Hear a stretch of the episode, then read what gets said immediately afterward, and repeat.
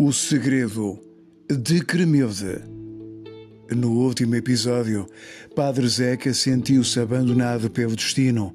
O sol, primeiro sem gota na motorizada, agora sem vinho, estava prestes a morrer de desidratação. Zeca estava consciente da realidade. O fim para ele estava próximo, pensou.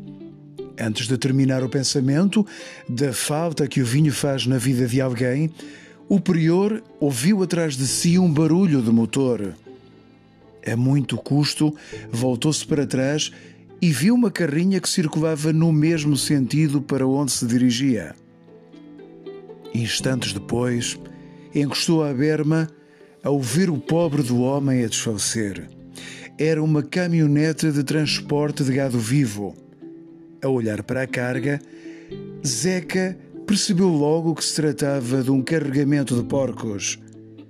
A viatura era conduzida por uma mulher que aparentava ter na casa dos seus 50 anos. O amigo quer boleia? perguntou a mulher. Vinho! A senhora tem vinho! perguntou em jeito de súplica Zeca. Não, lamento, não tenho vinho, mas tenho muito amor para dar, disse esta num tom entrenecedor. Zeca encolheu os ombros e lá aceitou a boleia. Com extrema dificuldade, lá subiu para a cabina enquanto bufava. Parecia que os bofos lhe saíam pela boca. Finalmente estava a salvo. O senhor é daqui? perguntou a benfeitora. Eu sou de Canoas, respondeu Zeca. A mulher não precisava de saber muito mais. A minha motorizada avariou-se ali perto de Canoas e eu vou agora a pé para Fátima para pedir à Santinha que me ajude.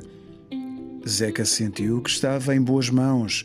A mulher seguia com os porcos, agora levava mais um, para o matador de Coirão do Meio. A boleia vinha mesmo a calhar.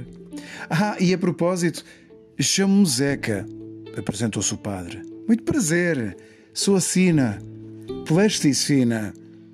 A mulher era bem jeitosa, cabelo curto, olhos bem expressivos, lábios carnudos. Zeca pensou em coisas. Lábios carnudos. Nham, nham. Voltou a si. Apesar das mãos encardidas, do boné sujo na cabeça e das várias nódoas de gordura entranhada que ostentava na t-shirt, já bem roçada, se naquele momento Zeca, também ele, não estivesse bem suado como um porco, era menino para ali mesmo lhe saltar para a espinha. Pensou enquanto se avivava.